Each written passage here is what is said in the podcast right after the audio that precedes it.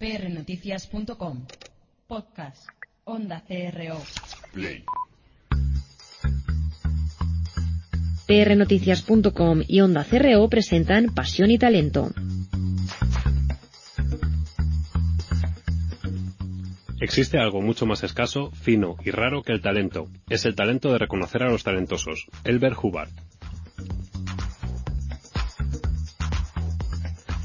Pues bienvenidos a un programa más de Pasión y Talento. Mi nombre es Gabriel Gómez. En los controles me acompaña Alberto.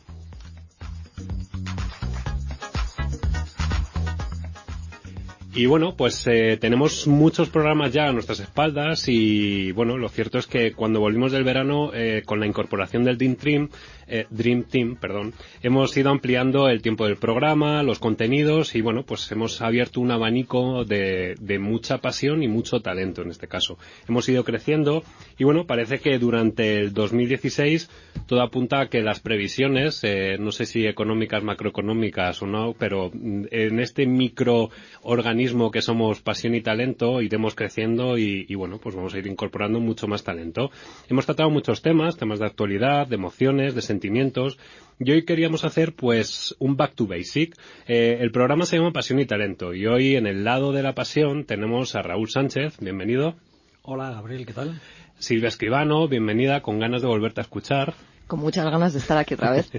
y Cristóbal Fernández, muy buenas. Hola, encantado. Y bueno, pues vamos a intentar, si todo se pone alineado, a conseguir hablar de nuevo con Guillem, que le echamos también de menos. Eh, estaba últimamente desaparecido y vamos a intentar a ver si, si conseguimos hablar con él. Si no, los que estamos aquí también eh, podremos cubrir ese, ese huequecillo que nos, que nos deja de vacío.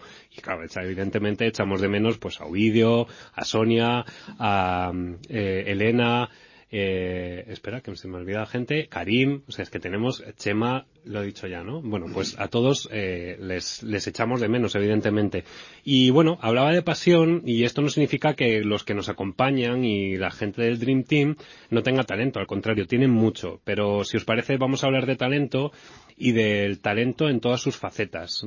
Aquí tengo a dos representantes de, de Isabia Consultores, a Silvia y, Ovid, y a Raúl, perdón, eh, y vosotros sois unos detectores de talento, pero también unos estimuladores de talento, ¿no? Bueno, yo creo que vivimos de eso, ¿verdad, Raúl? Lo intentamos. Sí, sí, sí, sin duda. Nosotros eh, apostamos por el talento desde Isabia y lo que hacemos es sobre todo acompañarlo. Creemos más en, en ese talento eh, que podemos reforzar y que desde el que podemos conseguir todo lo que queramos y, y des, bueno, en Isabia hacemos ahí un entorno muy acogedor para que esto sea así. Uh -huh.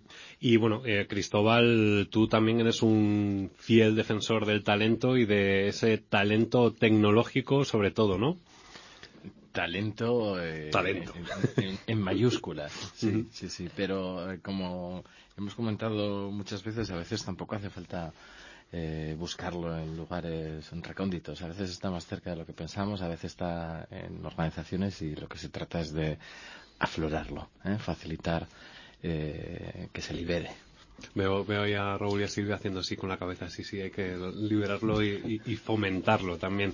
Y bueno, pues desde hace años eh, yo me he declarado un auténtico fan de, de, las charlas TED y yo creo que todos los que formamos aquí el, el debate o la charla, eh, bueno, pues eh, somos admiradores ¿no? de, de, toda esa gente que, que, participa en charlas TED y bueno, eso fue derivando en, en, otro nuevo formato, en este caso serían las charlas TEDx y hoy contamos también con la presencia de Javier Villarrubia, el responsable de TEDx Gran Vía.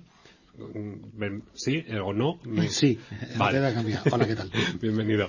Y bueno, pues eh, TED nació como una charla de gurús, ¿no? O yo es un poco el concepto que tengo, ¿no? De... En, en, realidad TED nace en el año 1984 intentando aglutinar un poco las tendencias que se estaban moviendo por aquel entonces en California. Las tres letras hacen referencia a lo que era el caldo de cultivo de la California actual, pero en aquella época, que son la tecnología, el entretenimiento y diseño, como tres industrias clave que en aquel momento se veían para el futuro. Uh -huh. Y bueno, pues eh, por TED ha pasado mucha figura importante, como Bill Clinton, Bill Gates, Jane Goulden, eh, Paul Simon, Sir Richard Branson, Philip Stark, Bono. ¿Se me queda alguno? Se te quedan bastante, pero es imposible prácticamente decir todos porque también depende mucho del campo. Una de las charlas más vistas, por ejemplo, es James Fonda, que mucha gente no lo asocia con el tema, pero es una charla muy importante sobre el tema de la mujer, por ejemplo. Es prácticamente imposible hacer un listado de todas las personalidades importantes porque también depende mucho del campo. Fíjate, en ese sentido, estás hablando del papel de la mujer. Silvia, tú también haces conferencias en ese sentido desde el tema de diversidad, igualdad. Eh, de la mujer ¿no? En, la empresa.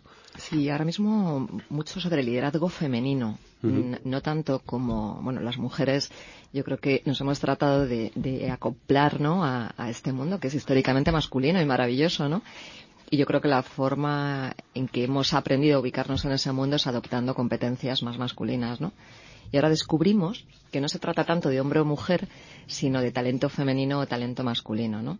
Y, cuando hablo de talento femenino me estoy refiriendo pues a otras competencias como la empatía, como la escucha, como la capacidad de persuasión, ¿no? Entre otras. Mm, porque, eh, Javier, hablamos de TED y TED es un acrónimo en realidad, que significa...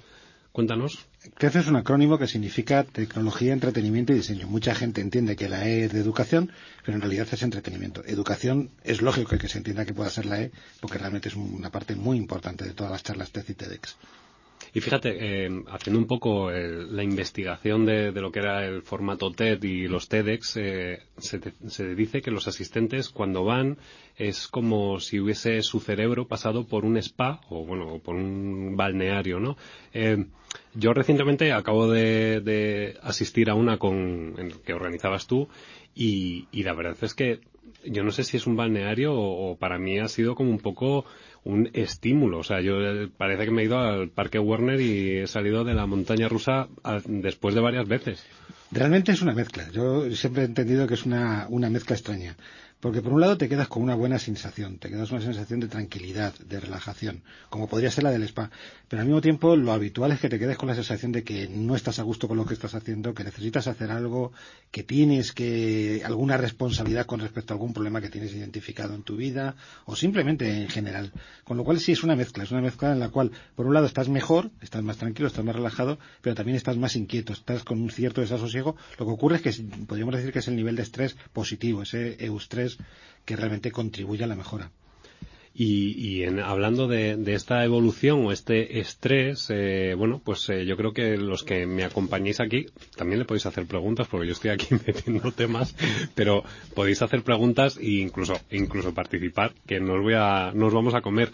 Eh, sí que, sí que me resulta sorprendente, ¿no? Esa necesidad de, un tiempo a esta parte de, de conocer, ¿no? de esa necesidad de, de la gente, en este caso, de, de, de, hecho incluso al principio TED no, no se publicaba, o sea, era como más un evento muy, muy, muy privado y muy selecto y bueno, ahora mismo las charlas están en internet y son total de total éxito. Sí, realmente fue un, un, importante cambio. En el año 2001 Chris Anderson adquiere los derechos de utilizar el nombre, se los adquiere al fundador y quitando una excepción, que es el tema médico, que se lo mantuvo el fundador, el resto de temas se los queda a Chris Anderson. Uno de los cambios que aplica en el año 2007, si no recuerdo mal, 2008, es que se dan cuenta que tienen un repositorio de conocimiento muy amplio, que está muerto de asco en un rincón, en discos duros, en cintas, porque claro, son muchos años.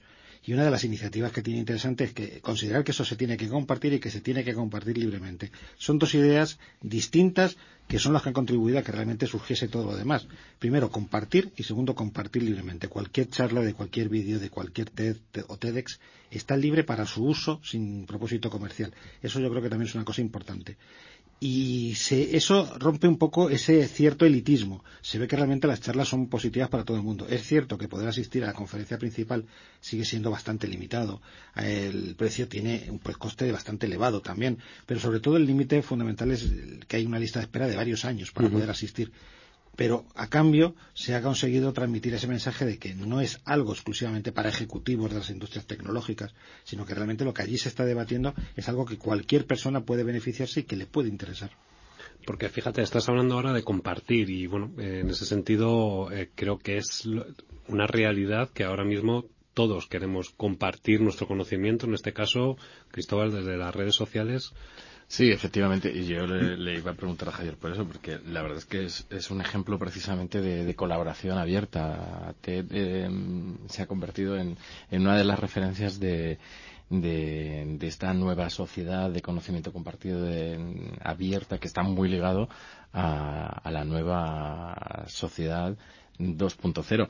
Eh, si no mm, recuerdo mal, hay como más de 30.000 charlas, ¿no, Javier? Recuerdas mal, pero porque te quedas por corto. corto. Te quedas corto. Están en torno a unas 50.000 charlas en eventos TEDx, en torno a unas 2.000 y muchas ya de eventos TED y otras muchas que están saliéndose y se están recuperando de otros tipos de eventos.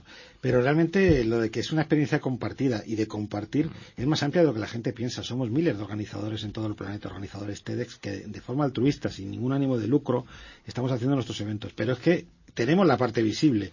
Hay otro colectivo de unas veintitantas mil personas que se están dedicando a poner subtítulos desde la mayor de las oscuridades, porque no se les ve, simplemente se ve un letrerito al final, diciendo que esa persona ha puesto subtítulos y que ya se han traducido a ciento cincuenta y tantos idiomas las diferentes charlas de los eventos TEDx. Y es un trabajo totalmente eh, oscuro y gris. No sé, nosotros lo reconocemos evidentemente quien las ve la aprecia, pero muchas veces eh, están en un segundo plano en, en, esa en esa primera perspectiva de quiénes somos los importantes, que a la verdad no lo somos seríamos los organizadores. Siempre se habla de los ponentes, se habla de los organizadores, los ponentes vienen también sin cobrar nunca a nuestros eventos, se habla de los asistentes que van fundamentalmente por el ansia de, recibir ideas y luego compartirlas porque son un primer punto de contagio de esas ideas a otras personas, pero también hay otras, otras grandes comunidades, los patrocinadores, por ejemplo, que, que ofrecen sus ayudas económicas y no económicas para poder dar adelante este, estas ideas y al mismo tiempo, pues como digo, un colectivo muy amplio del Open Translation Project que se está dedicando a hacer una mayor difusión de esas ideas que muchas veces en su idioma original pues quedarían bastante limitadas. Eh, correlaciona con lo que antes decía de liberar el talento. Es que esto es liberar el conocimiento con otras muchas herramientas colaborativas como los wikis, etcétera. Pero a mí me parece verdaderamente formidable eh, que, hayamos eh, cambiado tan radicalmente esta conceptualización del conocimiento, ¿no? que hace décadas y siglos pues era una cosa como eh, que se pretendía casi encerrar. ¿no? bueno, si nos vamos a la media, pues era propiedad exclusiva de unos pocos, ¿no? los que tenían el conocimiento y estamos en este siglo XXI con herramientas como, como la, que viene hoy a representar Javier, que transforman totalmente el, valor del conocimiento y, su accesibilidad. Yo tengo que reconocer que soy muy TED, porque cuando estaba en la universidad y me ponían así el codo para que no pudiese copiar, decía, joder, pues es que esto tiene que ser conocimiento colaborativo. ya, hablaremos de eso. Eh, y a mí lo que me llama también la atención es que estamos hablando de compartir, colaborar, colaborar eh, y, aprendizaje abierto. Y bueno, vosotros en Isabia eh, estáis ahora incorporando nuevas herramientas de, aprendizaje y formación muy en esa línea, ¿no? De, aprendizaje abierto. Sí, no, es más. Además, yo escuchando a Cristóbal cuando decía que son fantásticas para compartir y transmitir conocimiento, yo decía, hombre, y para, son disparadores de ideas, ¿no? Dentro del aula, dentro de lo que nosotros hacemos. A raíz de, una charla TED sobre, sobre el tema en concreto que estemos trabajando, nosotros organizamos focus group, organizamos debates, organizamos pues mucho, mucho inicio, mucho disparador de un posible coaching de equipos o de un desarrollo de habilidades, ¿no? Entonces, yo tremendamente agradecida. Y creo que un poco lo que, lo que tú me estabas eh, invitando a contar ahora es que, por ejemplo, nosotros trabajamos en el área de la salud, entre otras muchas, ¿no? Y sí que estamos incorporando ahora tecnología, pues, por ejemplo, en el ámbito del mindfulness, eh, lo estamos incorporando para trabajar eh, eh, pues lo que es resiliencia, bueno, competencias que, necesitamos mucho en este momento, ¿no? No solo en la empresa, sino en la vida lo que estamos haciendo es acompañarlo de wearables que nos ayudan a medir precisamente eso, ¿no? Nos ayudan a medir el grado de atención, nos ayudan a medir las distintas ondas cerebrales, ¿no? Y de alguna manera nos invitan a trabajar en, lo que es la atención, la atención plena, ¿no? Y no te quiero contar los beneficios que tiene eso en la vida, en la toma de decisiones, en el rendimiento, en Fíjate, el otro día en la, en la charla que organizó Javier eh, estaba Edgar Martín Blas y, bueno, Javier, cuéntanos un poquillo en qué consistía, porque yo realmente me quedé como muy, muy sorprendido e impactado. Y Cristóbal también me está haciendo, yo, yo también lo sé, yo también lo sé. Claro, porque Edgar eh, estuvo en Twenty. Ah, vale. Sí, sí, es cierto, es verdad. Se Sí, era, como nuestro diseñador, eh, era el director de diseño de Twenty y ahora se ha centrado totalmente en el mundo de la realidad virtual. Sí, bueno, pues en concreto la charla de la charla de Edgar.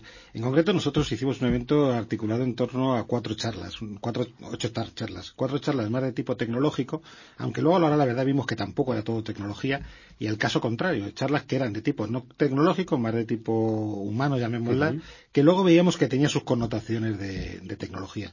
Una de las que venían en el campo de la tecnología era la de Edgar Martin Blas, en donde estuvo hablándonos de, de hacia dónde iba esto de la realidad virtual pero transmitiéndonos un poco un mensaje bastante llamativo. Uno, que es una realidad que ya está ahí. Dos, que, que no es que vaya a llegar, sino que ya estamos.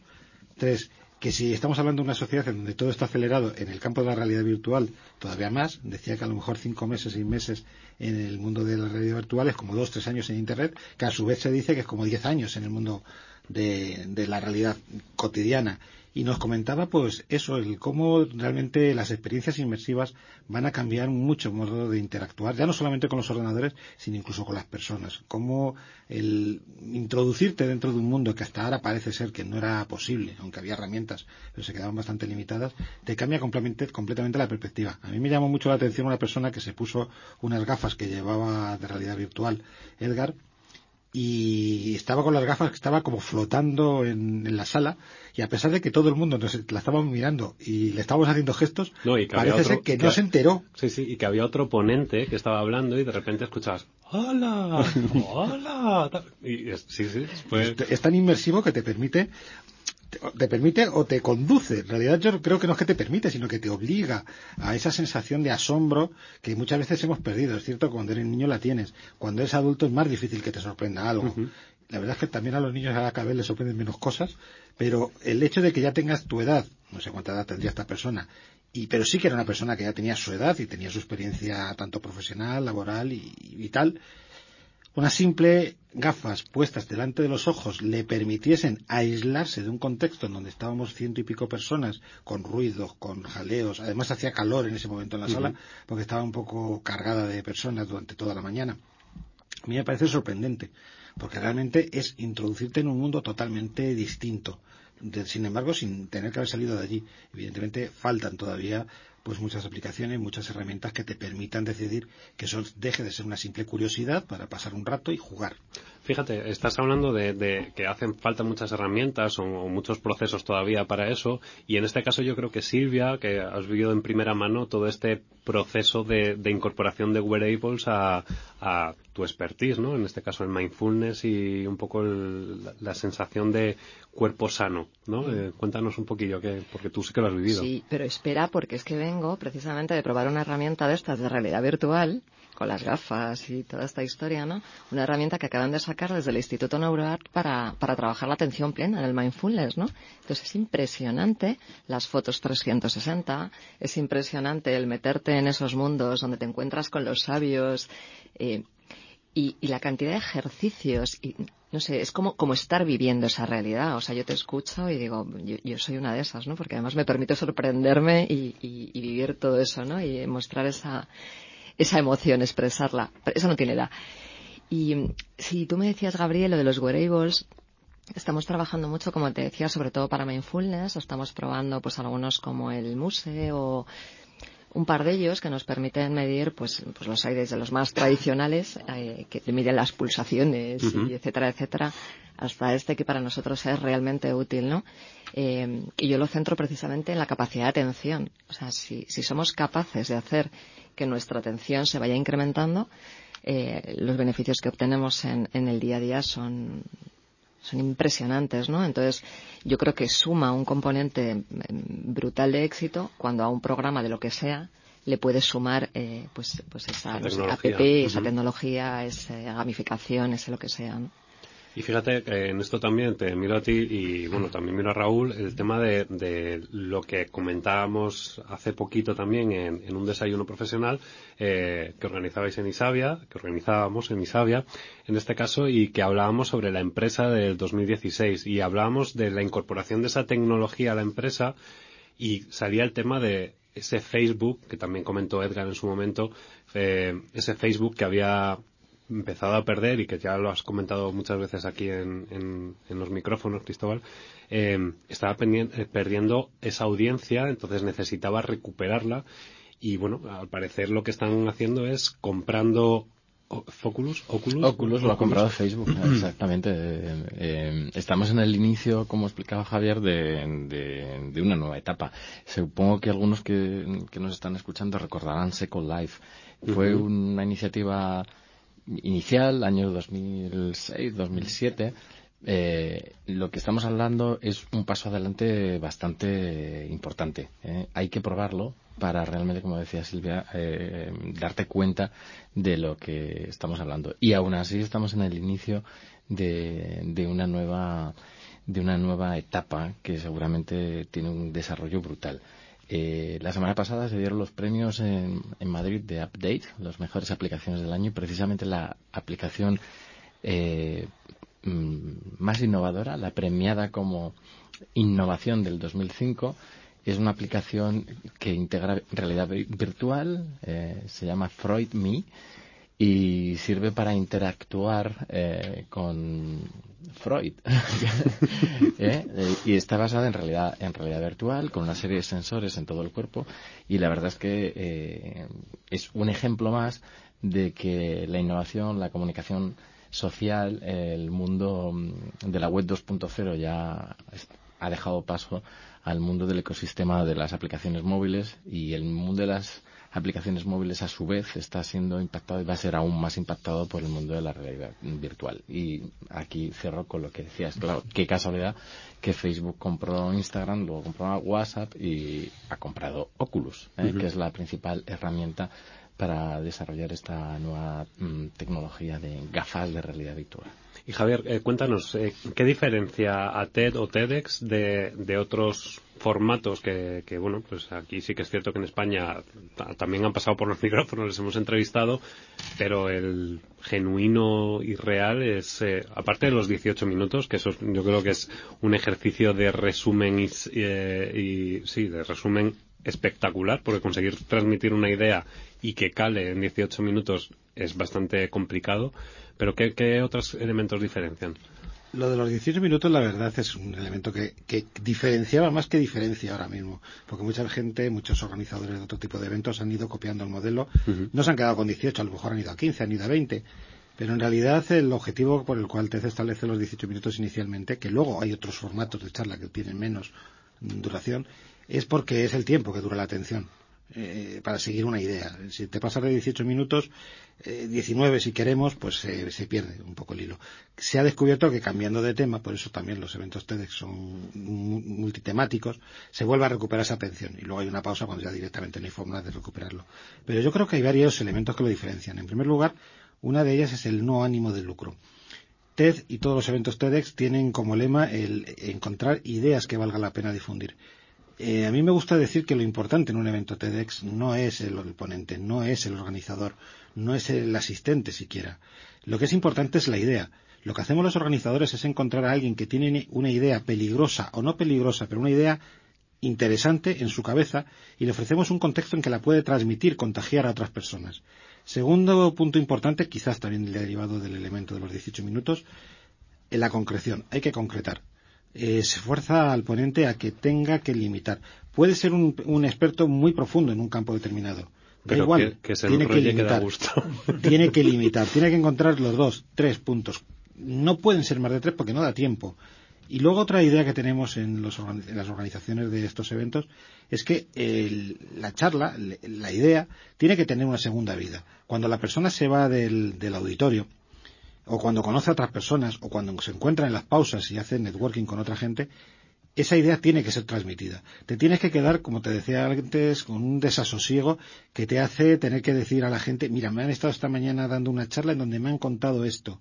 Y luego cuando llegas a casa y estás acostado y estás en el punto en que estás empezando a dormirte, te tiene que volver a venir a la cabeza.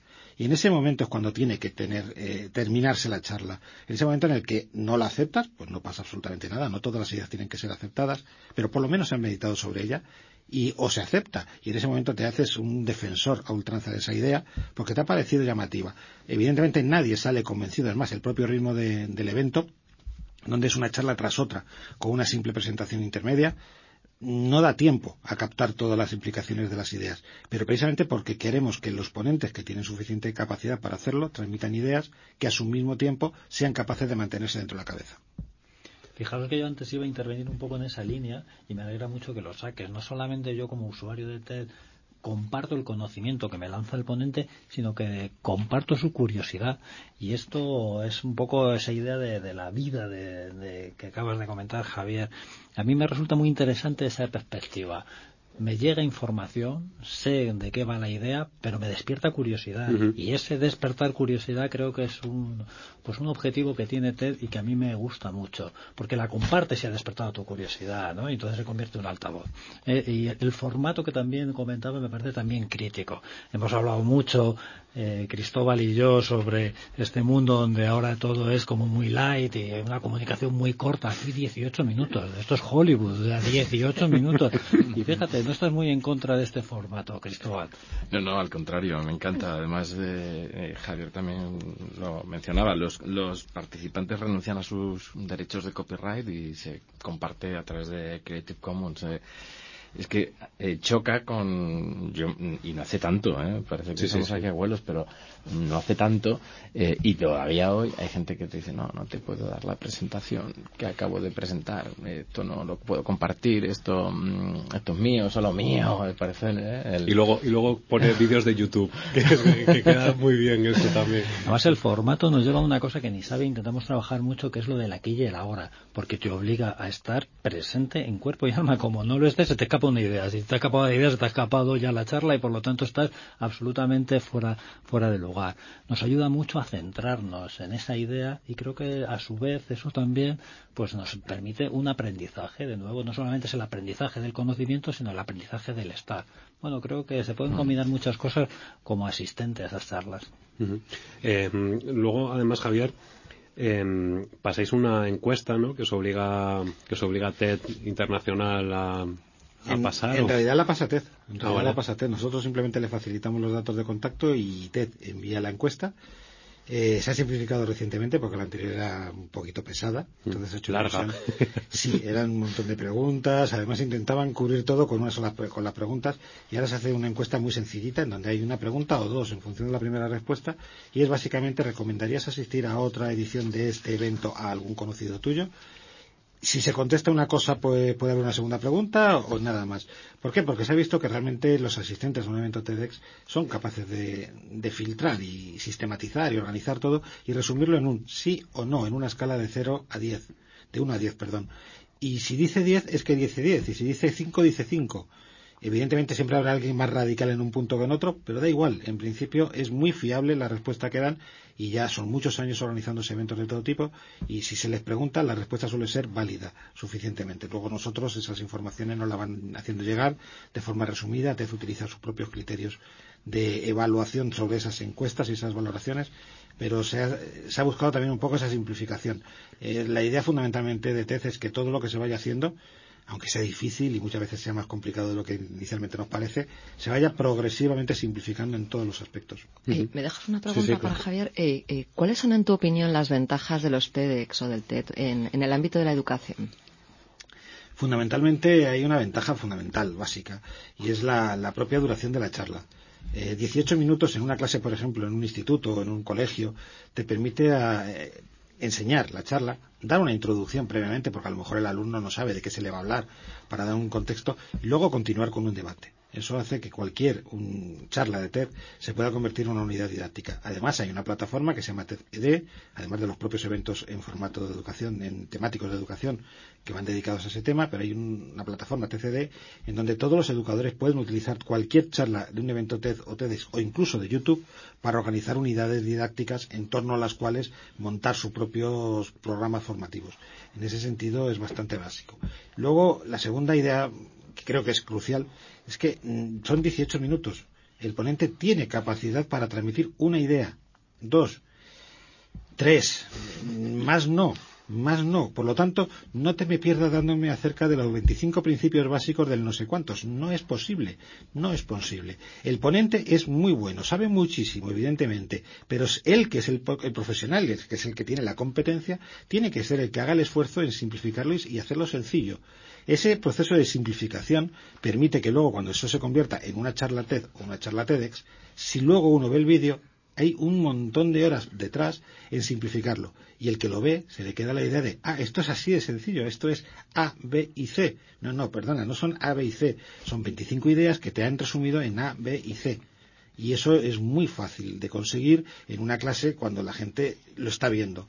Si vamos con otro tipo de charlas más largas, en donde hay otro tipo de estructuras, en donde el ponente puede protegerse con atriles, que por ejemplo nosotros nunca tenemos un atril, o una mesa en donde la típica mesa redonda. Aquí no, el ponente está desnudo delante de su público y con un contenido que se ha preparado simplemente para transmitir la idea. Tiene 18 minutos y no tiene más. Y eso es muy valioso desde el punto de vista de la educación, porque cuando le llega, le llega una auténtica, una auténtica cápsula formativa donde está llena de información. Por eso es por lo que tiene una segunda vida.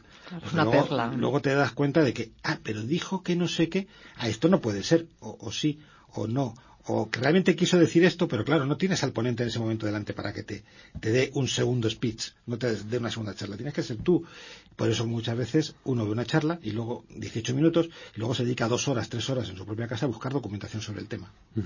Fíjate, eh, a mí, claro, me está picando el gusanillo y yo ahora quiero ir a un TED, pero de ponente, no quiero ir de asistente porque ya he ido de asistente. ¿Qué tendría que prepararme para poder ir? Fundamentalmente, eh, tampoco es tan difícil. Vamos a engañar, tampoco es tan difícil. En España somos más de 100 organizadores los que estamos ahora mismo organizando eventos en formato TEDx y por lo tanto somos muchos, cada uno tenemos nuestras necesidades. Es más, cada, aunque todos los eventos TEDx nos gusta decir que es como si hubiese un único gran evento TEDx en España, a la hora la verdad el organizador, el curator, que es como se nos llama, eh, tiene su propio enfoque y ciertas charlas a lo mejor un organizador no sería capaz de verlas y otro organizador sí. Por eso es más menos sencillo. ¿Qué es lo que hay que tener? Pues fundamentalmente lo que dice nuestro lema, una idea que valga la pena difundir. Es prácticamente seguro que casi cualquier persona, no quiero decir el todas las personas, porque también sería demasiado categórico, pero casi cualquier persona que tenga pues cierta profesionalidad, cierto trabajo, cierta vida ya desarrollada, tiene una charla que podría sacarse. ¿Cuál es la misión? Pues evidentemente la primera parte es que esa persona manifieste su interés en dar una charla a un organizador. Segundo, darle algo del trabajo hecho. darle algo del trabajo hecho, porque evidentemente el organizador no te tiene por qué conocer y si no te conoce no te va a poder ayudar.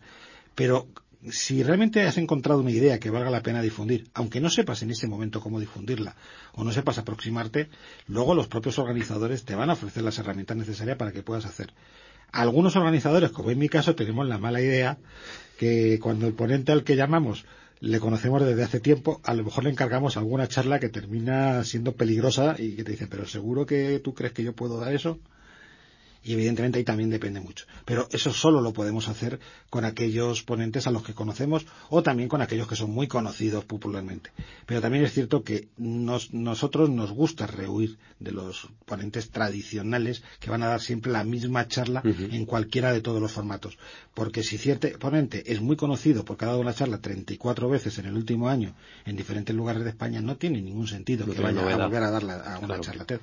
Bueno, a lo mejor la novedad es que se tiene que ceñir a los 18 minutos y eso a lo mejor le cuesta y le ve sudar, que eso, también suele costarles, suele costarles. Yo he cumplido mi primer, su primer requisito ya y le he manifestado mi intención ¿eh? al organizador de TEDx Gran Vía. Fenomenal. Cristóbal, yo, yo ya también lo he declarado, entonces nos queda Raúl y Cristóbal, si os animáis. Hombre, por supuesto, me encanta eh, contar historias y, y, creo que, que, que alguna de interés puedo, puedo compartir. Así que aproveche también, claro. Yo voy a esperar, voy a esperar porque aunque yo estoy muy callado, mi tendencia a ti lo de los 18 minutos. Los eso te iba a 18 decir. minutos de momento no lo voy a conseguir, así que pero voy a practicar. Cuando esté cerca de los 20 me acercaré a Javier. Eh, pues Javier, eh, muchísimas gracias. Te invitamos a que te quedes en el programa porque vamos a seguir hablando de talento. Entonces, eh, pero antes de hablar de talento, toca hablar también de management y cultura y eso es la sección de Raúl.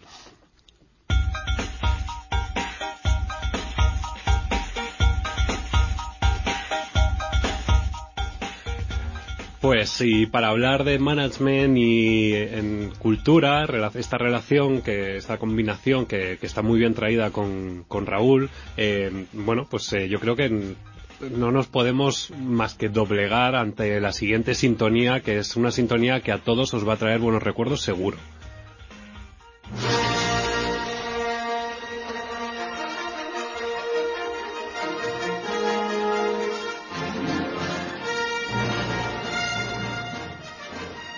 Bueno, pues Raúl, eh, la- 18 de diciembre.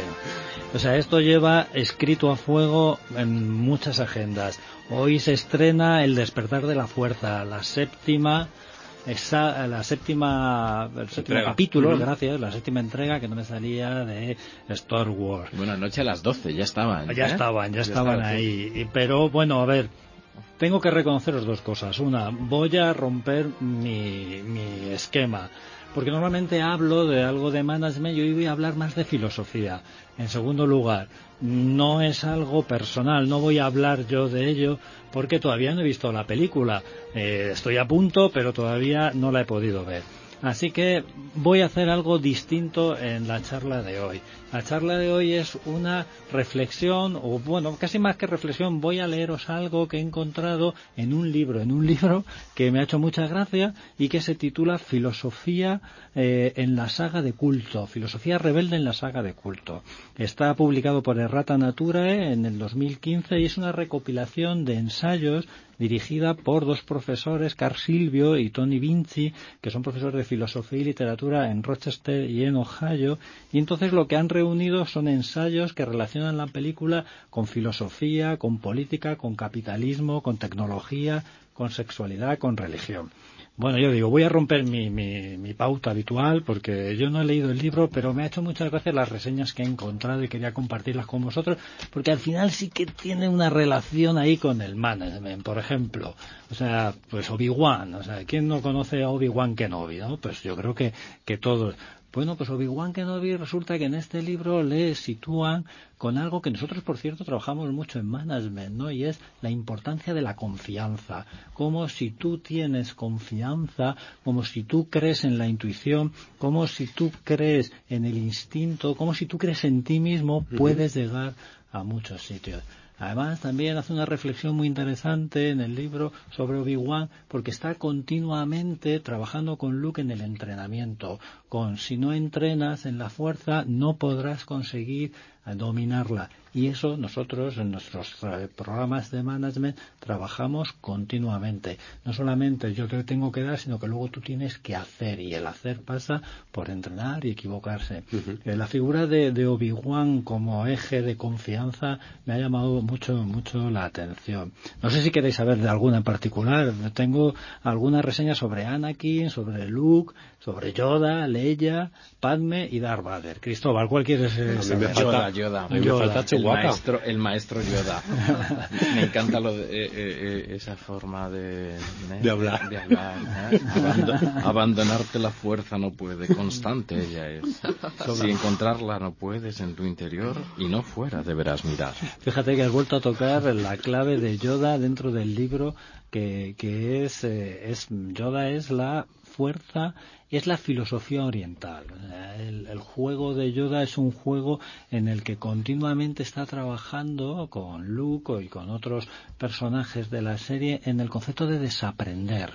Eh, Yoda eh, casi casi trabaja desde el budismo zen, donde tienes ahí la idea de olvídate de todo, olvídate de las ideas adquiridas, olvídate de las ideas dualistas y acércate a otra forma de ver la vida.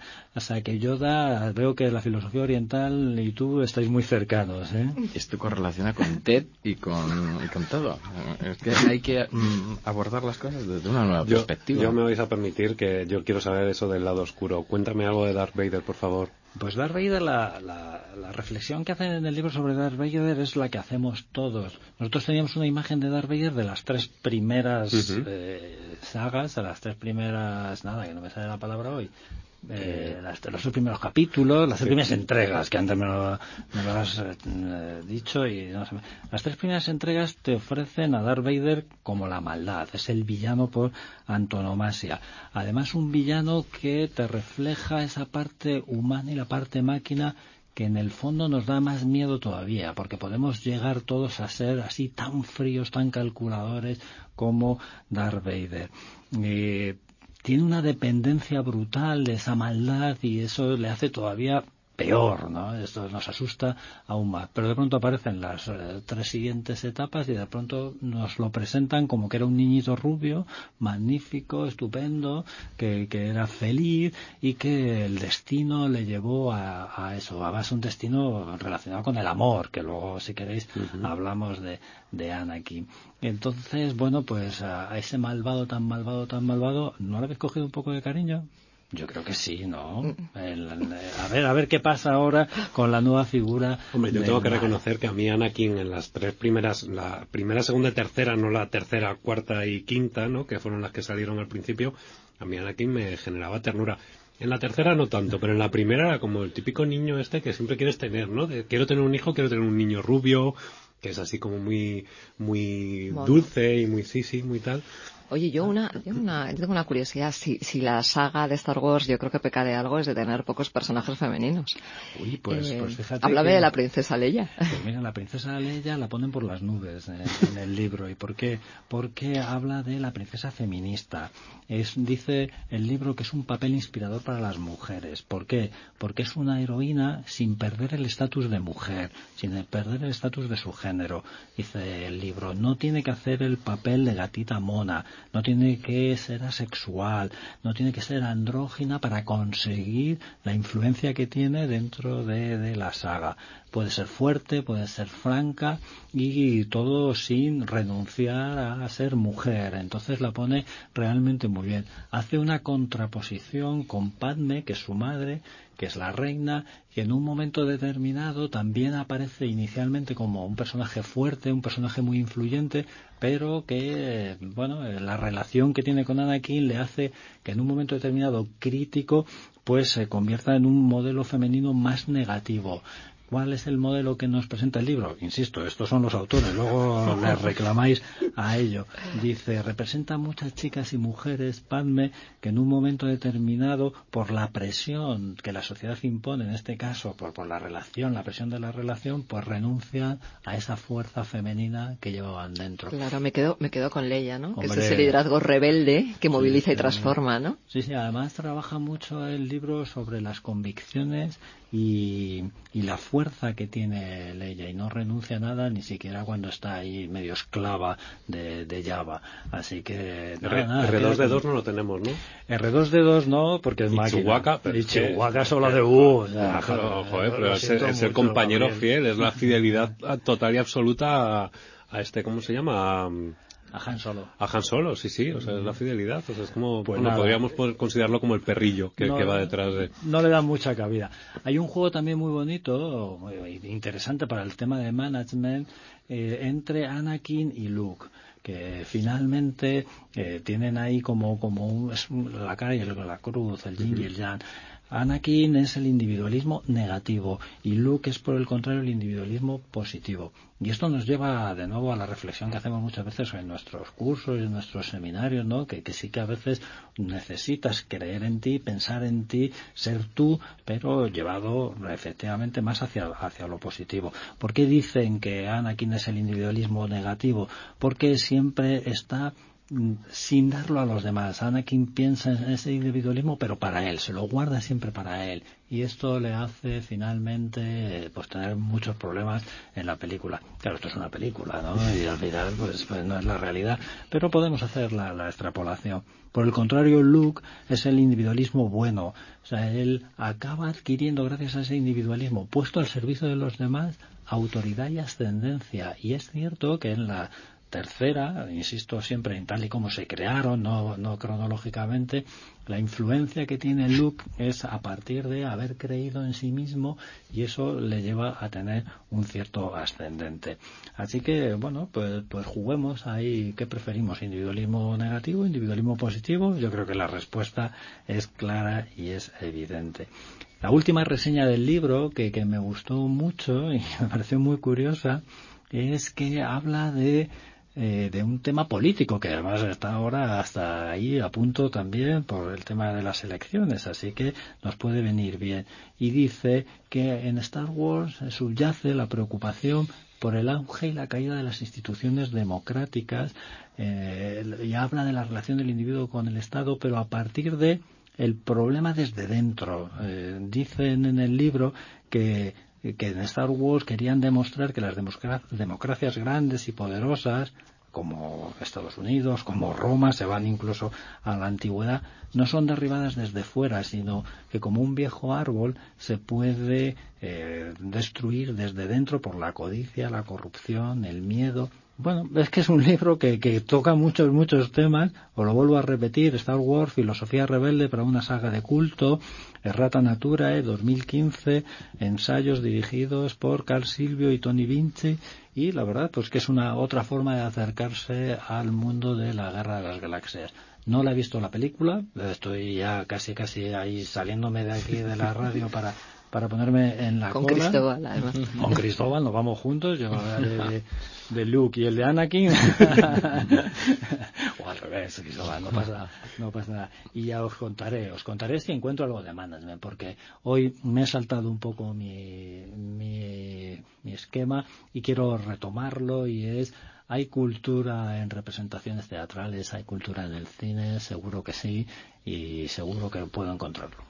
Javier, yo aquí tengo una charla TED potencial. O sea, no sé, Raúl tiene potencial para lanzar ideas de management seguro. ¿eh? Vamos a seguirle picando, yo creo que entre todos.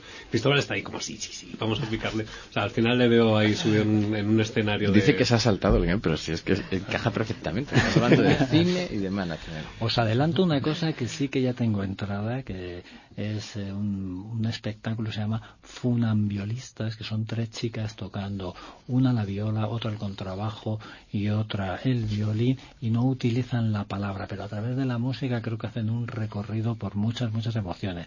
Ese cuando lo traiga, porque encontré algo de mándame, también llamaré a Silvia Buenísimo, para te que acompaño. me ayude en el juego de management, emociones y cultura.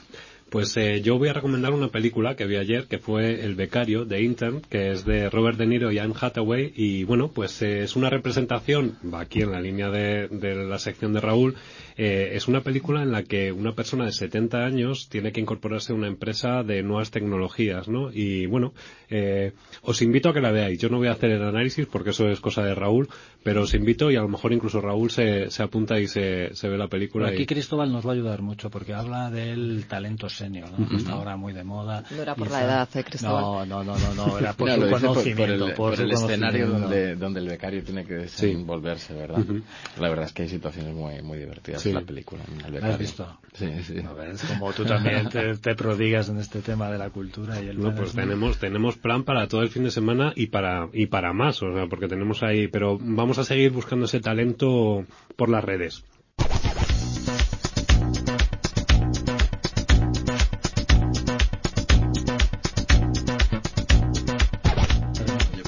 Muchas gracias Raúl por, por toda tu aportación y esa visión de, de la cultura y el management que, que, bueno, pues al final lo que nos hace es a todos generarnos un poquito lo que generan también las charlas TED, ¿no? De, de nos siembran ahí una, una idea y luego nos ponemos a darle vueltas a la cabeza.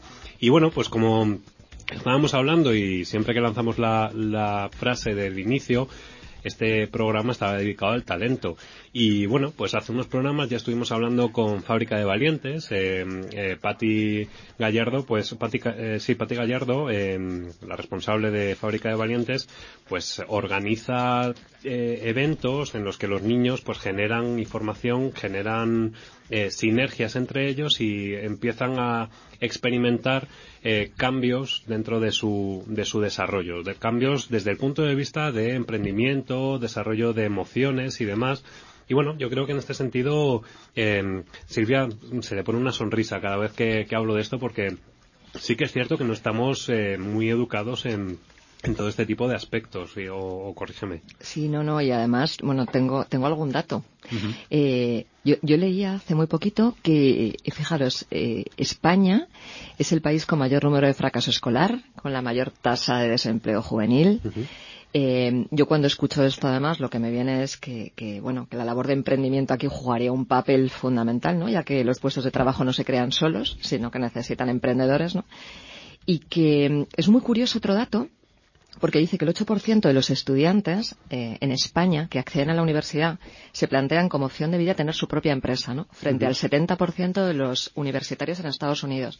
Este dato me parece brutal, ¿no? Entonces, yo sí que, vamos, os declaro mi compromiso absoluto de trabajar en, este área, ¿no? Y si me permites un minuto, eh, hace poquito en Santiago de Compostela, en un foro que se llama Foro Emociona, tuve la oportunidad de conocer a César Bona. Eh, sabéis que César Bona ha sido el único finalista español, es eh, considerado como uno de los mejores o el mejor profesor de España por las técnicas que utiliza, ¿no? Y ha sido el único español entre los 50 candidatos al Global Teacher Prize. Eh, bueno, es muy interesante, ¿no? Porque yo, yo, le escuchaba y era, era apasionante, ¿no? Ver cómo vibraba, primero, ver cómo vibraba con su trabajo.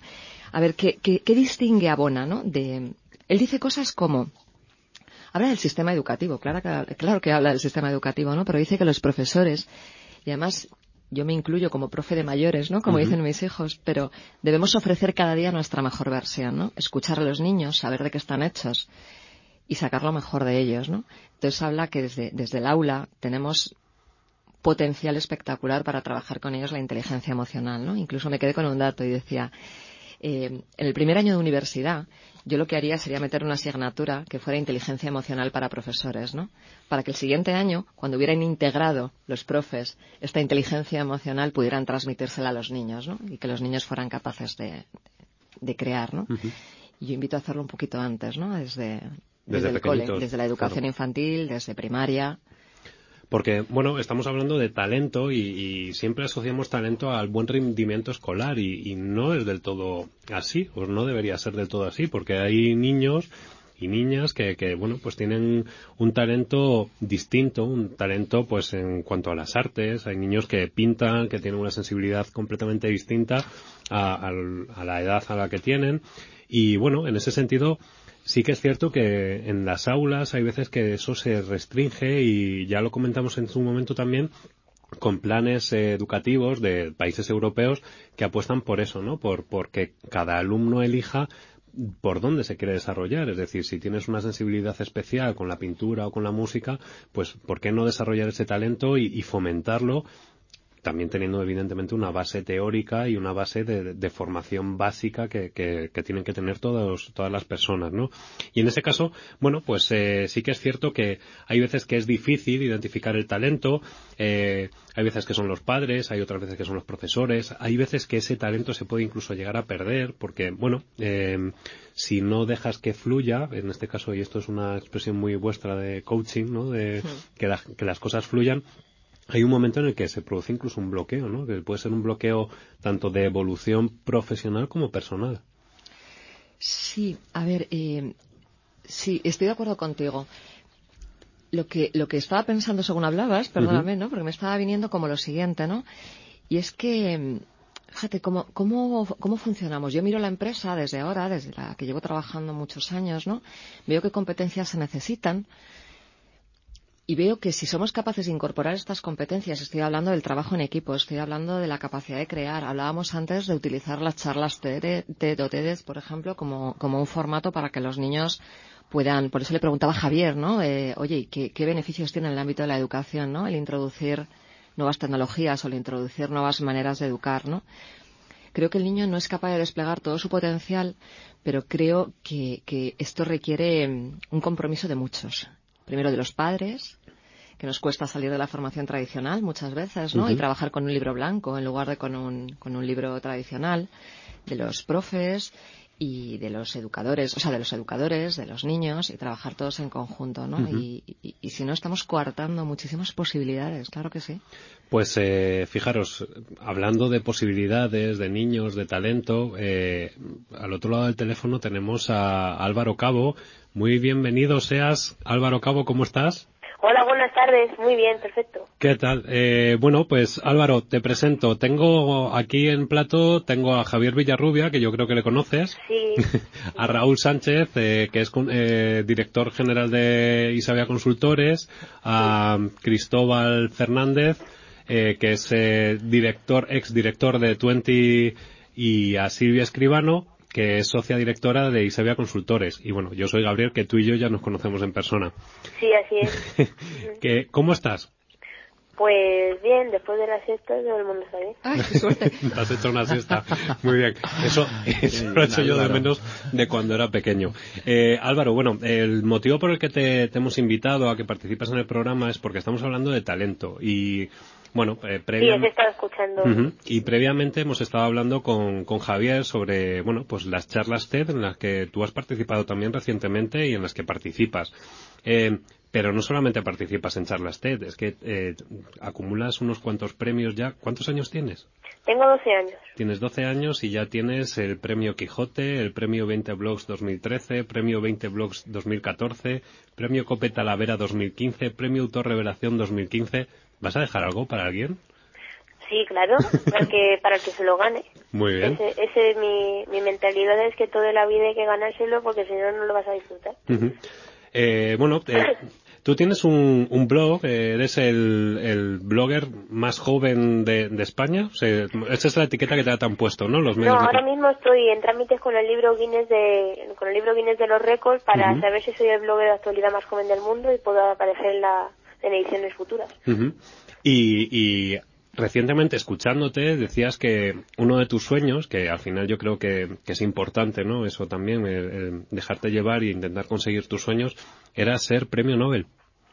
Sí, hombre, ese es un es un objetivo en la vida de cualquier de cualquier escritor, es la máxima aspiración de cualquier escritor y yo pienso que por supuesto, con muchísimo esfuerzo, escribiendo, escribiendo un, o, eh, más libros, escribiendo más y discurriendo y actualizándote y sobre todo eso eso que estaba diciendo vuestra compañera renovándose y reciclándose y que lo llevo defendiendo mucho en mi blog en mi libro pues puedes llegar a lo que te propongas. Eh, tu libro que se llama cuéntanos cómo se llama tu libro ser inteligente no es un delito. Ser inteligente no es un delito que ya está en su segunda edición y bueno, pues eh, cuéntanos un poquillo cómo surge eso. Bueno, pues eh, yo siempre suelo hacer cada, cada cosa con unos objetivos. El blog lo hice por, por el tema de, eh, la, la Biblioteca Nacional, que tuvo una anécdota muy curiosa. Cuéntanosla. Pues, pues eh, cuando fui a visitar la Biblioteca Nacional de España, pues me gustó muchísimo, me visité sus museos y entonces quise hacerme socio de la biblioteca. Sí y ocurrió una gran contradicción del sistema y resulta que no pude no puedes hacerte socio de la Biblioteca Nacional simplemente por ser menor de edad. Y entonces pues eh, esa fue la gota que colmó el vaso después de varias anécdotas personales para para fundar mi blog y que era una alternativa muy buena para una persona eh, con la que eh, en esa época yo contaba con 10 años eh, para una persona que no que tenía voz pero no tenía voto y entonces pues quise hacer un blog para poder eh, llevar, convertir ese no de la biblioteca en un sí y llevar mi opinión por todo el mundo porque es la, la manera más sencilla que tiene una, una persona sin, sin muchísimos recursos para ponerse en contacto con, con cualquier persona del mundo. Por ejemplo, actualmente me gente de Australia, de, de, de Rusia, de Alemania, de Estados Unidos y espero y de Francia y espero crecer más. Y estás ya pensando en hacer una versión en inglés, ¿no? Del libro. Sí, eh, eh, también eh, uno de los temas es que como me lee mucho en Sudamérica y en, y en Norteamérica, pues me gustaría llevar eh, me gustaría llevar el libro por allí, pero con los ahora mismo en enero tengo preparado un viaje a Colombia a Cartagena de Indias que vamos a inaugurar la primera feria del libro de allí de, de, de Cartagena. Sí. y yo voy como el escritor más joven del, de- del mundo. Y también voy a estar en Bogotá y en, y en un festival llamado el High Festival que también hay en España que, en el que colaboran varios varias personas muy reconocidas como por ejemplo eh, eh, Juan Luis Guerra eh, James Rodríguez eh, varias personas que se comprometen con la cultura y que aunque no lo parezca con su profesión sí que sí que lo defienden Álvaro, eh, te va a hacer una, una preguntilla aquí los colaboradores, ¿vale? Hola Álvaro, soy Cristóbal. Eh, soy profesor también en la Universidad Complutense. Y Silvia estaba hablando de César Bona, el mejor profesor de España. Eh, no sé si, si le conoces o has sí leído sobre he él. escrito un poco sí, Sí, pues me gustaría saber qué opinas sobre él y, y- y qué crees que, que debe reunir un buen profesor. Yo pienso eh, de sobre César, me parece eh, que es, tiene un gran mérito porque he visto que ha trabajado mucho con niños de exclusión social y de, y de sí, eh, niños con difícil situación y por eso le han, le han reconocido como uno de los mejores profesores del mundo. Y a- en mi opinión personal, el mejor, el mejor profesor del mundo es aquel que se recicla y que sirve como modelo de sus, de sus alumnos que se sale que, que, educa y que se sale de ese modelo tradicional anticuado de la revolución industrial ya que el sistema educativo actual se basa en, un método de la revolución industrial y hemos pasado de una de una sociedad precisamente eso de fabricar eh, industrial a una sociedad de comunicaciones eh, como he dicho antes que ahora mismo me puedo poner en contacto me estoy poniendo en contacto con gente de Estados Unidos Rusia donde usted quiera y, y salirse de eso y aplicar las nuevas tecnologías, como os ha dicho vuestra compañera, aplicar eh, los nuevos métodos de enseñanza, eh, ser, eh, ser un- una exposición de la motivación. Sobre todo, eh, acabo de publicar un nuevo post en mi blog, Mi país a través de mis ojos, que dice eh, por una educación emprendedora en lo que hablo precisamente de esto, de que la educación ha de ser emprendedora, ha de ser eh, equitativa y no igualitatoria, tiene que, tiene que ser motivadora porque actualmente he visto muchísimos casos, y en la mayoría de casos, que eh, los chicos no están precisamente motivados, ya sea por aburrimiento, por porque no, como por ejemplo en mi caso, que no nos no queremos comer el mundo y, no nos, y nos cortan las alas, que otros resisten a ver la realidad, otros se conforman con lo que hay. Bueno, al fin y al cabo, el sistema educativo actual es una, es una contradicción de, de, la, de la vida real porque no puede ser que entremos en un sitio con herramientas anticuadas 100 o 200 años y que luego salgamos y tenemos ordenadores, tablets, iPads, pastillas inteligentes, mundos virtuales, lenguajes bursátiles, redes sociales, HTML, 3D, ro- robots, hologramas, por ejemplo, en Corea del Sur, que es la educación más puntera del mundo, pues eh, tiene ahora mismo están preparando una educación con hologramas, con robots y con y que nos llevan 100 años de adelanto en un en un en un en un país supuestamente le llaman desarrollado. Oye, u- y u- una cosa más ligada a esto. Perdona, muy, muy rápido ligado a esto. Eh, otra de las cosas del sistema es que no se puede votar hasta que no se tiene 18 años. Mm. Pero con esta visión que nos has trasladado y de cara al domingo, ¿tú quién crees que recoge mejor tus inquietudes eh, de cara al futuro? Si tú Pues pudieras votar, además supongo que igual que se subroga el voto, Cristóbal, esta ¿qué pregunta... harías? Bueno, pues como he dicho antes, soy un ciudadano con voz, pero no voto. pero eh, eh, de los candidatos actuales, precisamente no me. Yo, si tuviera la oportunidad de votar, votaría no al mejor porque no existe, sino al menos malo. y, y me costaría muchísimo decidir, porque es que no hay.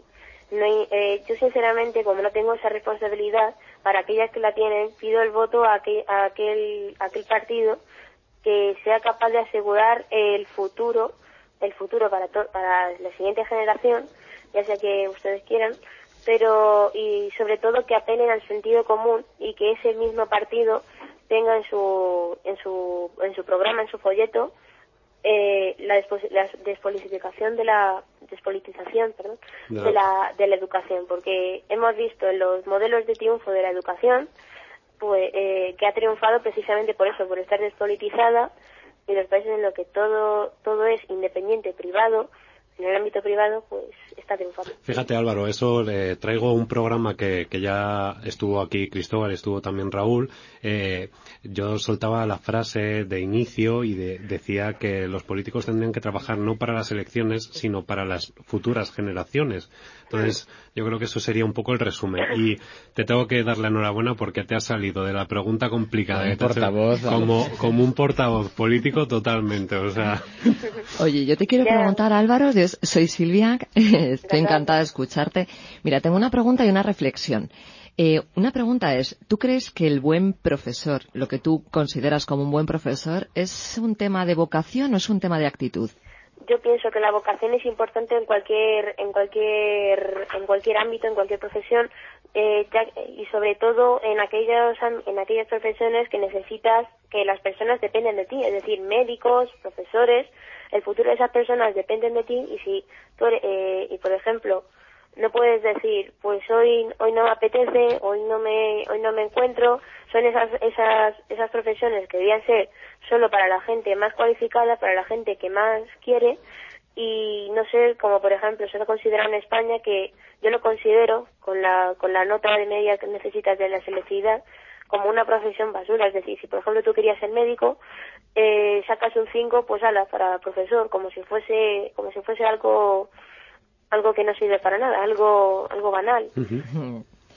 Gracias, Álvaro. Mira, hay una, una reflexión para compartir contigo y, y, saber qué opinas, sobre todo, ¿no? Para mí, un buen, yo tengo, yo tengo dos niños también. Tengo uno de 11 años, casi como tú, y otra de 6, ¿no? Y yo tengo un concepto de, de lo que es para mí un buen profesor y es ese que da la posibilidad de que, bueno, pues de que los niños se trabajen en equipo, que se sientan implicados, que se sientan, sientan un compromiso social además, ¿no? En definitiva, que, que se sientan protagonistas, ¿no? Y, y para eso, bueno, pues implica tener autoconocimiento, implica que, que los profesores estimulen esa creatividad cada día, ¿no?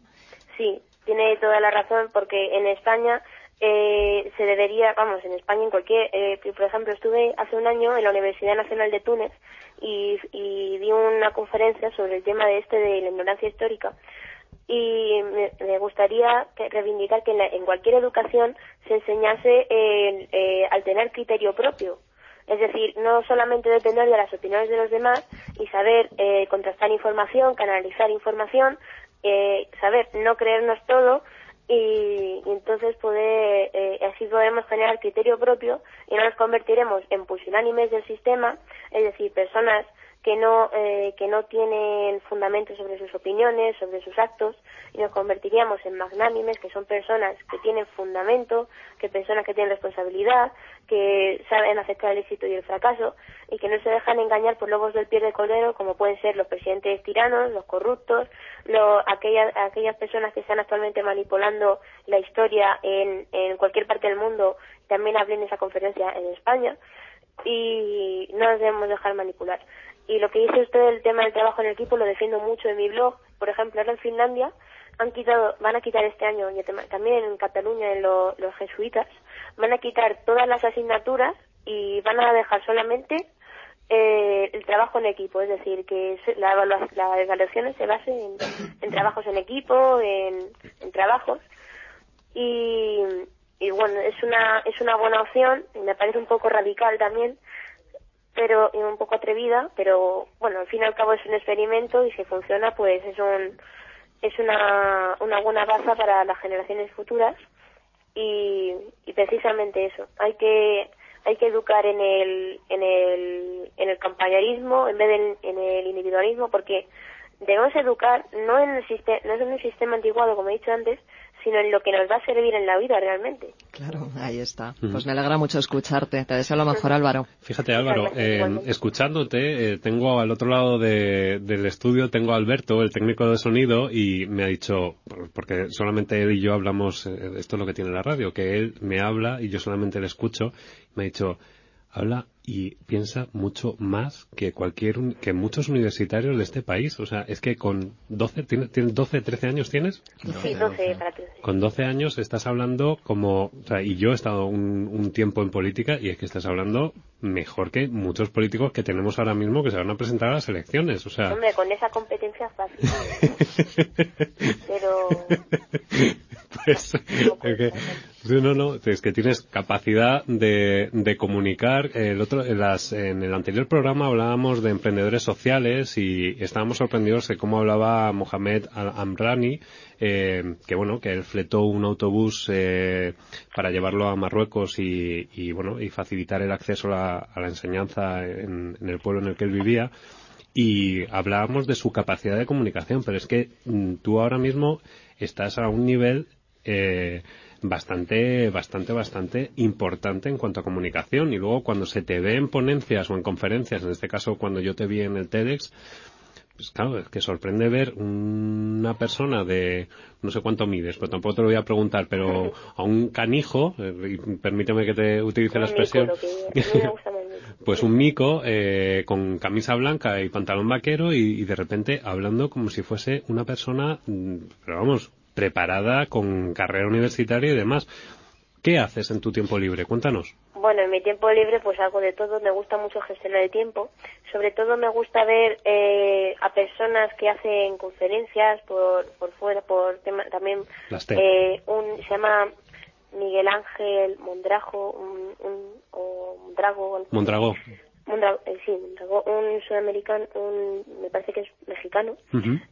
Eh, que hace, hacía conferencias hace tiempo Sí. y que es un tío que es un, un, un no sé si es católico, es un conferencista que, ha, que se ha hecho rico precisamente por, por su esfuerzo, porque al principio era pobre y, y ha sabido labrarse su futuro a través de labrárselo al de los demás, básicamente.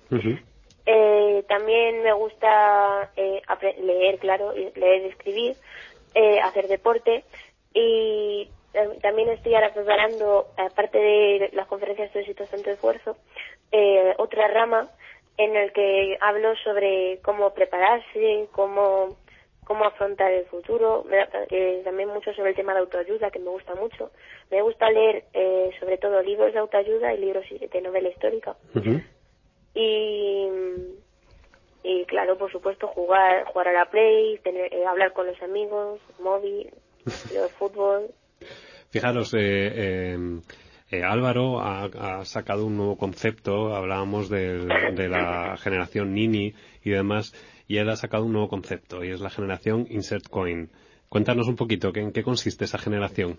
Bueno, pues eh, se trata de esas personas que mm, en vez de trabajar y de, y de estudiar, vamos, lo que se refiere a los niños, eh, se re- eh, intent- están chupando del sistema, del trabajo y de los sacrificios de los demás y que es una laca para nuestra sociedad y que es uno de los culpables de que estemos como estemos. Ya que eh, si ahora mismo no nos eh, eh, también uno de los principales culpables es el sistema educativo ya que si no no- a esos, esos jóvenes precisamente son que no están motivados que no es- que no les han enseñado a labrarse el futuro en su mayoría por desgracia son niños de papá como has visto en el tema de Rajoy. Eh, y son son jóvenes que no están motivados que no les ha- que, que que no tienen eh, las habilidades y la, y la precisamente eso, la- el espíritu emprendedor, que es lo que se debería fomentar, el criterio propio, porque son personas muy susceptibles de dejarse llevar, que necesitan un plus de, claro, como he dicho antes, que la educación ha de ser igualitatoria para, porque no todo el mundo es igual, hay que ser equitativa y, y eso precisamente sería lo justo ya, eh, para para poder para poder encauzar a, a esas es una profesora mía que primer, hay que encauzar primero desde cuando los brotes no tienen todavía la, la- La las malas hierba. hierbas Ujú. Que afrontan eh, en vez de en vez de hacerlo cuando ya el tronco está duro Álvaro, una pregunta. Eh, has dicho que si Bill Gates o Steve Jobs hubieran nacido en España no serían genios. Eh, ¿A ti te hubiera gustado nacer en Estados Unidos en lugar de en España? En el problema que tiene España es que somos tan, en algunos casos tan, tan, tan banales y tan, tan así, que, tan propios, que todo lo que venga de fuera de Estados Unidos, pues seguramente hubiera gustado más que, que mi caso. Por ejemplo, yo estuve, estuve viendo cómo se, los medios de comunicación se hacían eco de un chico que había inventado un nuevo sistema educativo basado en la felicidad y en esas americanadas y entonces, pues, eh, me parece bien la idea, claro, eh, cada uno tiene su opinión, pero si llega a ser español, pues probablemente nadie se habría hecho eco de esa noticia.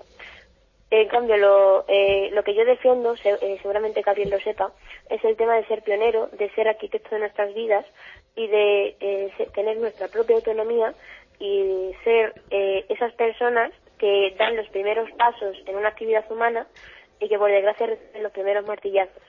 Con esto me refiero a que eh, ese, ese chico puede ser, eh, puede haber inventado un método que, y es una cosa que ya, que ya viene de antes, que ya hay personas que han hablado sobre ese tema. En cambio, hay otras personas que no se les está dando cobertura precisamente por eso, por ser pioneros y porque, como, pasó con otras personas eh, a lo largo de la historia, que también es un tema que defiendo en mi libro, que la historia se repite. Eh, Como diría Pepa, bueno, el láser, no me ha respondido. ¿Sí o no? ¿Te gustaría haber nacido mejor en Estados Unidos? ¿Te hubiera gustado? en, Estados Unidos... ¿Crees que se te reconocería mucho más que, aquí en España? A mí me parece, uno de mis sueños y mis metas, como dije en la conferencia, tienes que tener una meta en la vida, pues uno de ellos es eh, ir hasta, llegar a Estados Unidos. El día que pise solo estadounidense, pues no sé qué va a pasar. ¿Te puedo decir una última cosa, Álvaro? Yo, yo te escucho y ahí me viene todo el rato sugerirte solo con toda la humildad del mundo que no te olvides de ser niño ahora que lo eres. No, por supuesto, sí, por eso he dicho antes que me gusta jugar a la Play, que no me gustan los maratones, pero, sí que, claro, como, como por supuesto hay cada momento en la vida, hay momentos de trabajar, otros de disfrutar, de salir con los amigos, de jugar al fútbol, que por cierto soy un paquete.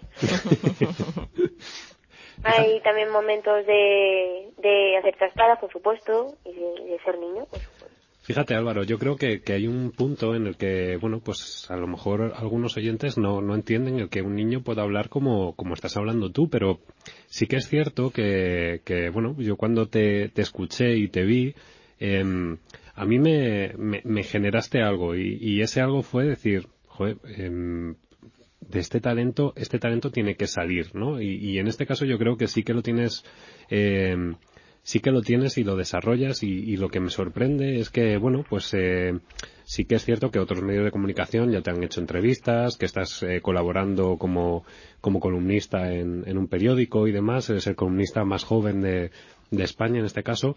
Y bueno pues eh, me sorprende que, que, bueno que no se te haya dado tanta cobertura. Y sí que es cierto que en este caso eh, tengo que darle las gracias a Javier porque bueno pues él fue un poco ese catalizador o ese canalizador de ese talento.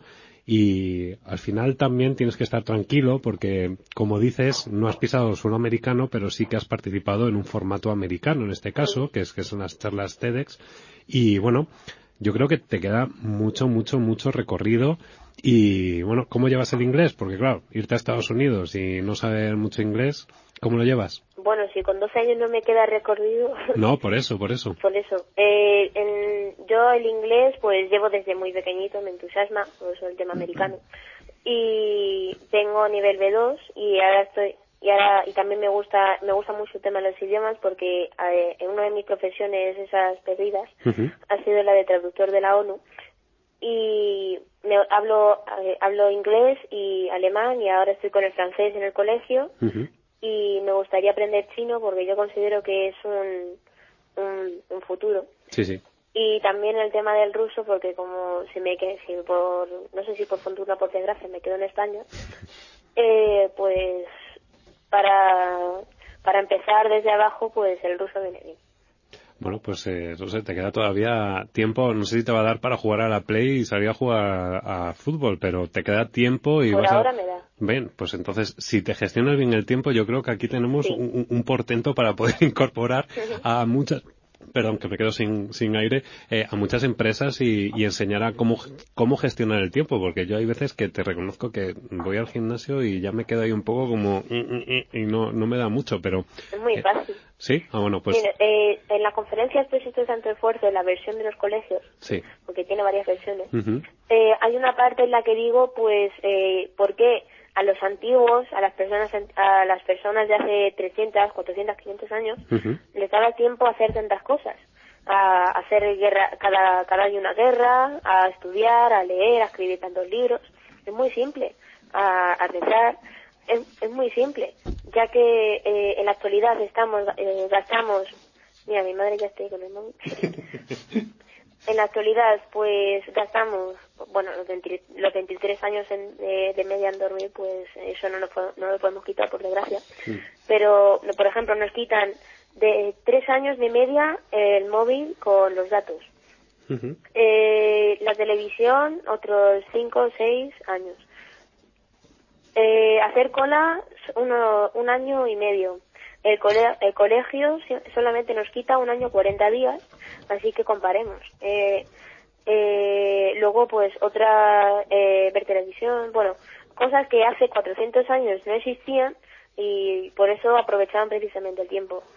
Eh, y por eso eh, yo defiendo la organización del tiempo eh, porque yo tengo tantas cosas que hacer que no me, no me, puedo permitir eso, el, el, perder el tiempo y por eso hay que saber organizarse, saber eh, saber cuándo toca jugar a la play, cuándo toca cuándo toca preparar una conferencia eh, y saber precisamente eso que tampoco se enseña en el sistema educativo porque yo pienso que eh, la conferencia en sí es eh, como el libro blanco que ha preparado el catedrático el eh, filósofo. ¿eh? El filósofo. Sí. Eh, para para este de la, para la educación, yo pienso que es como el libro blanco y es algo que es, eh, es un plus que se debería aplicar el sistema educativo y que he tenido que hacer esta conferencia porque me parece que el sistema educativo se está quedando excesivamente corto. O sea, que tenemos un, un José Antonio Marina en potencia al otro lado del teléfono, ¿no?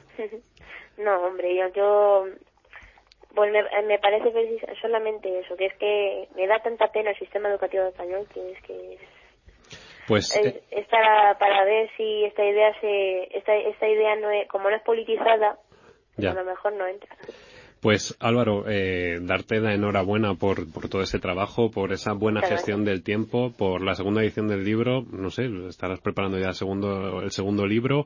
Sí, está en la máquina. Perfecto. Eh, y bueno, te, vamos a ver, seguro que te vamos a ver y, supongo que te acordarás de nosotros cuando estuvimos aquí charlando contigo. Muchísimas gracias por compartir tu talento y por transmitirnos esa pasión. Eh, seguimos en contacto porque seguro que, bueno, pues eh, cuando quieras presentar el, segundo libro te invitamos a que, a que vengas aquí, ya no por teléfono, sino en persona, porque también... Perfecto. ¿Vale?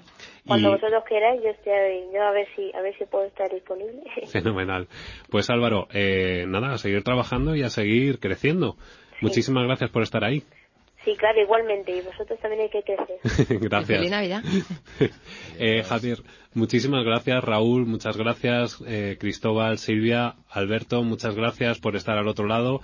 Y nada, pues nosotros nos despedimos. Eh, vamos a hacer un pequeño paroncillo. Pequeño paroncillo porque, bueno, eh, aunque estos podcasts son atemporales, eh, en este pues nos hemos dejado llevar y, y ahora vamos a hacer un pequeño break de navideño también para cargar las pilas, coger nuevos temas, coger nuevos colaboradores o no colaboradores, pero sí detectar nuevos temas que os puedan interesar. Os deseamos una muy feliz Navidad, un feliz año 2016 y bueno, pues nos volvemos a escuchar en breve, eh, pues yo creo que a principio de enero volvemos con las pilas cargadísimas y eso sí, acordaros de hacer de la utopía una realidad.